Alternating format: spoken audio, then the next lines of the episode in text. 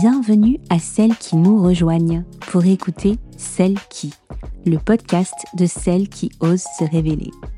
Moi, c'est Morgane, fondatrice de Céleste, et mon ambition, c'est de permettre à chaque femme qui rejoint la communauté céleste de se révéler dans sa singularité, d'explorer son potentiel et ses ressources uniques pour créer l'expérience de vie qui lui ressemble. À chaque épisode, je vous partage un instantané de vie revisité dans une approche coaching et quelques-unes de mes clés de lecture pour nous permettre de relever nos petits et grands défis et devenir celles que nous sommes. Maintenant, montez le son, place à l'épisode.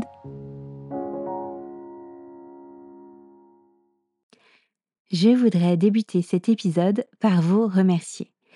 Merci à celles et ceux, et oui, qui m'ont adressé leurs messages et leurs mots doux sur leur expérience d'écoute de ce podcast. L'exercice reste une nouveauté et reconnaissons-le, un challenge pour moi, mais entendre et lire vos expériences en retour m'ont sincèrement touché et m'invite à poursuivre sur ma lancée. Par ailleurs, n'hésitez pas à me faire part par mail ou sur les réseaux sociaux, vous retrouverez mes points de contact dans les notes de cet épisode, de ce que vous aimeriez voir partagé dans les prochains. Même si je compte déjà plus d'une trentaine de sujets que je vais aborder avec vous dans ce podcast, me connecter au maximum à vos préoccupations ne fera qu'enrichir l'expérience ici partagée. Venons-en maintenant au sujet du jour de ce troisième épisode.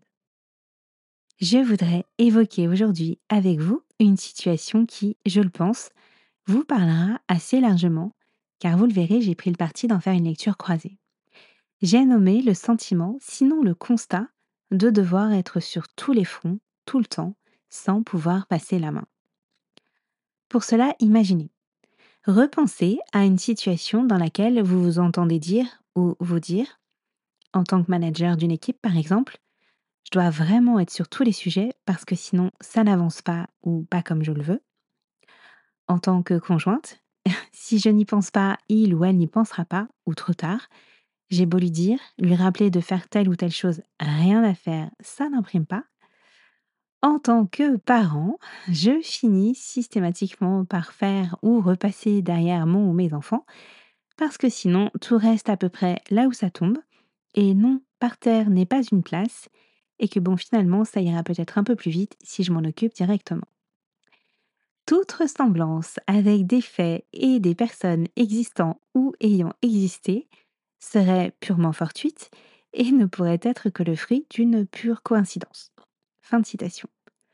Vous pouvez aller chercher dans d'autres rôles, amis, collègues, voisins, ce que vous voulez.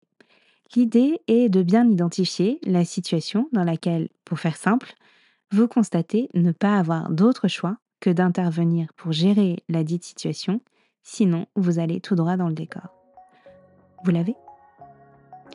Alors nous pouvons poursuivre sur l'étape d'après.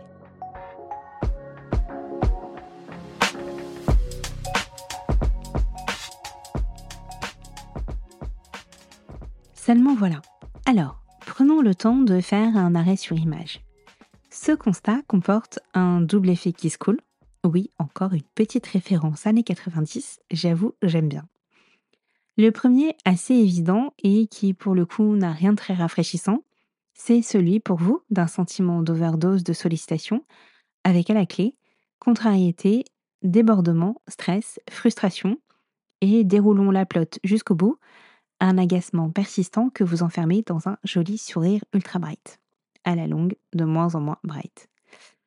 Le second effet est plus subtil.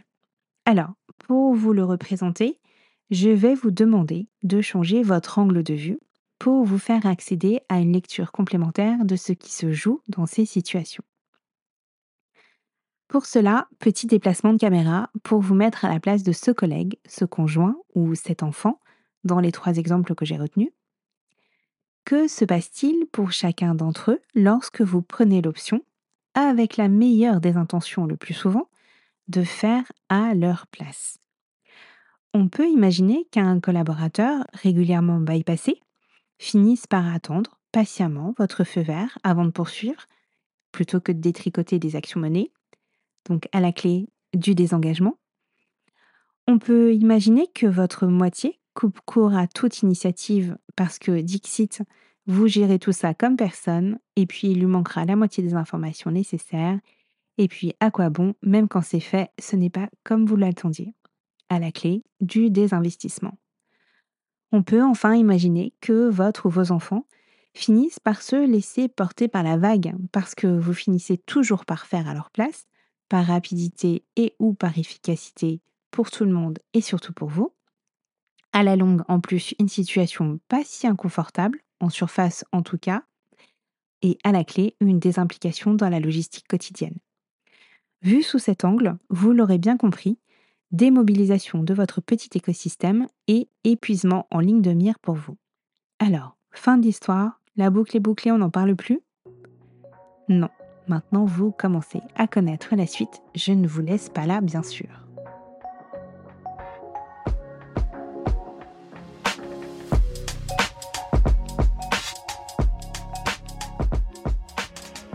Alors, pourquoi ça peut valoir le coup de s'en préoccuper?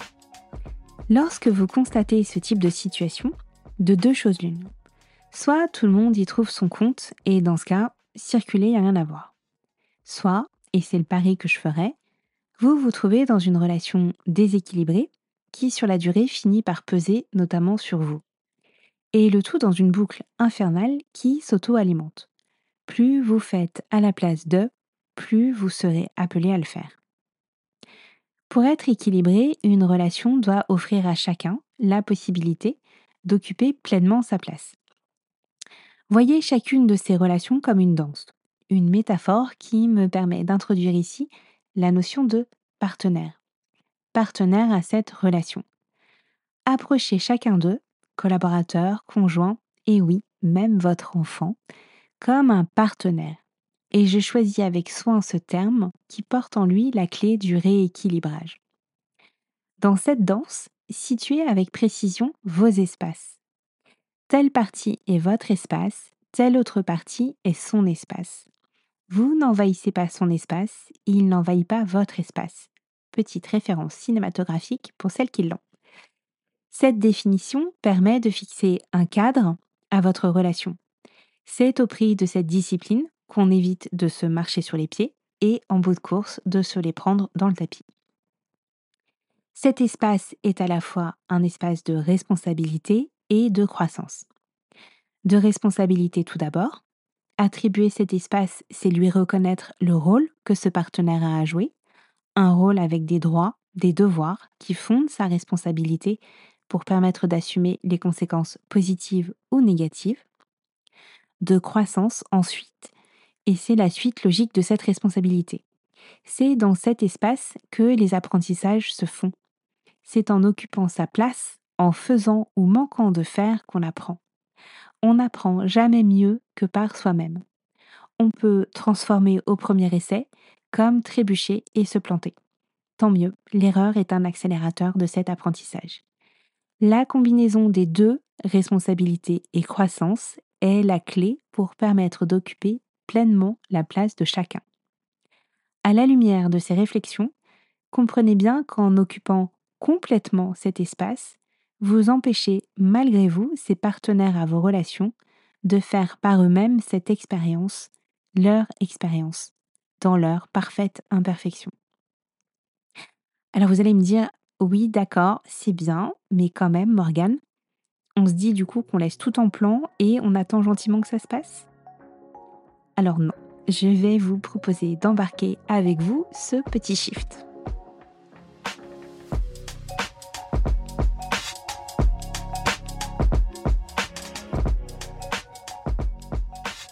Lorsque vous êtes amené à intervenir sur ces situations, vous êtes déjà dans le faire, c'est-à-dire dans la mise en place de la solution. Et c'est très précisément là que je vous invite à porter votre attention. Pour cela, je voudrais maintenant que vous remontiez d'un cran pour vous placer un peu plus haut. Alors, ça veut dire quoi remonter d'un cran? Je vous explique. L'idée est ici de vous placer au niveau de vos besoins. Ces besoins sont parfois explicites, mais très souvent implicites. Et quand ils ne sont pas satisfaits, vos actions, votre communication, votre savoir-être frictionnent. Vous pouvez reconnaître cette friction quand vous voyez poindre à l'horizon frustration, mal-être, démotivation, et comportements récurrents ou parasites. La question à se poser est de quoi ai-je besoin dans cette situation? Qu'est-ce qui m'anime derrière ce ressenti? Une fois identifié dans chacune de ces situations, vous avez ensuite tout l'espace disponible pour exprimer votre besoin à votre partenaire. Ensuite, à charge pour lui d'y répondre avec les solutions qu'il pourra vous proposer. Car oui, ce besoin peut être satisfait de plusieurs manières. Vous avez bien en tête votre solution à vous, selon vous la meilleure, donc celle à retenir, mais c'est une solution parmi plein d'autres. La subtilité est donc de déplacer votre demande de la solution à mettre en place, qui est une sorte d'exigence dans le comment, à l'expression de votre besoin, pour ensuite ouvrir à l'autre la possibilité d'y répondre avec ce qu'il a à sa disposition dans sa propre banette. Sa solution sera nécessairement plus accessible pour lui que la vôtre. Même si vous savez que la vôtre a fait ses preuves, laissez sa chance au produit et permettez d'accueillir une autre solution. En approchant vos relations de la sorte, vous réintroduisez des zones de responsabilité et donc un point d'équilibre dans vos relations. Cette démarche suppose pour vous un certain exercice de lâcher prise dans le comment, je vous l'accorde. Mais une fois réalisé, regardez ensemble si ce qui a été mis en place répond bien aux besoins. Sinon, ajustez en partageant ce qui a manqué, sans céder à la tentation de faire à la place de.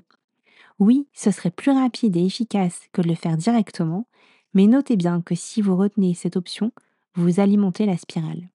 Donc, permettez à l'autre de refaire autrement. Vous permettez ainsi à cet autre, partenaire de votre relation, d'apprendre et d'apprendre toujours mieux pour lui permettre d'occuper toute sa place. Alors, pour poursuivre l'exercice à ce stade, je vous propose d'emporter avec vous ce qui suit.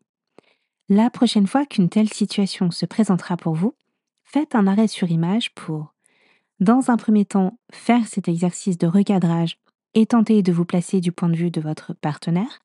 Encore mieux, vous pouvez même confronter votre hypothèse pour la confirmer directement auprès de la personne concernée.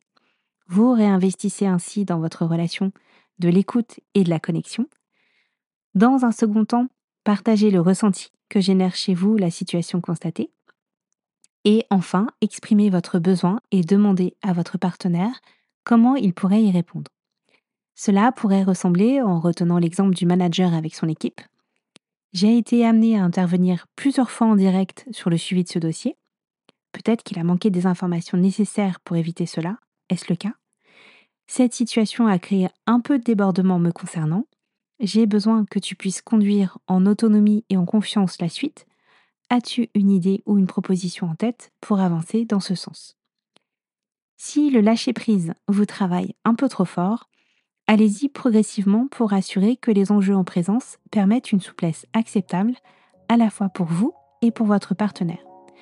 Pour cela, à chaque fois que cet enjeu n'est pas crucial, retenez qu'il vaut mieux fait que parfait. Vous devenez ainsi chaque jour une personne un peu plus confiante, inspirante, responsabilisante.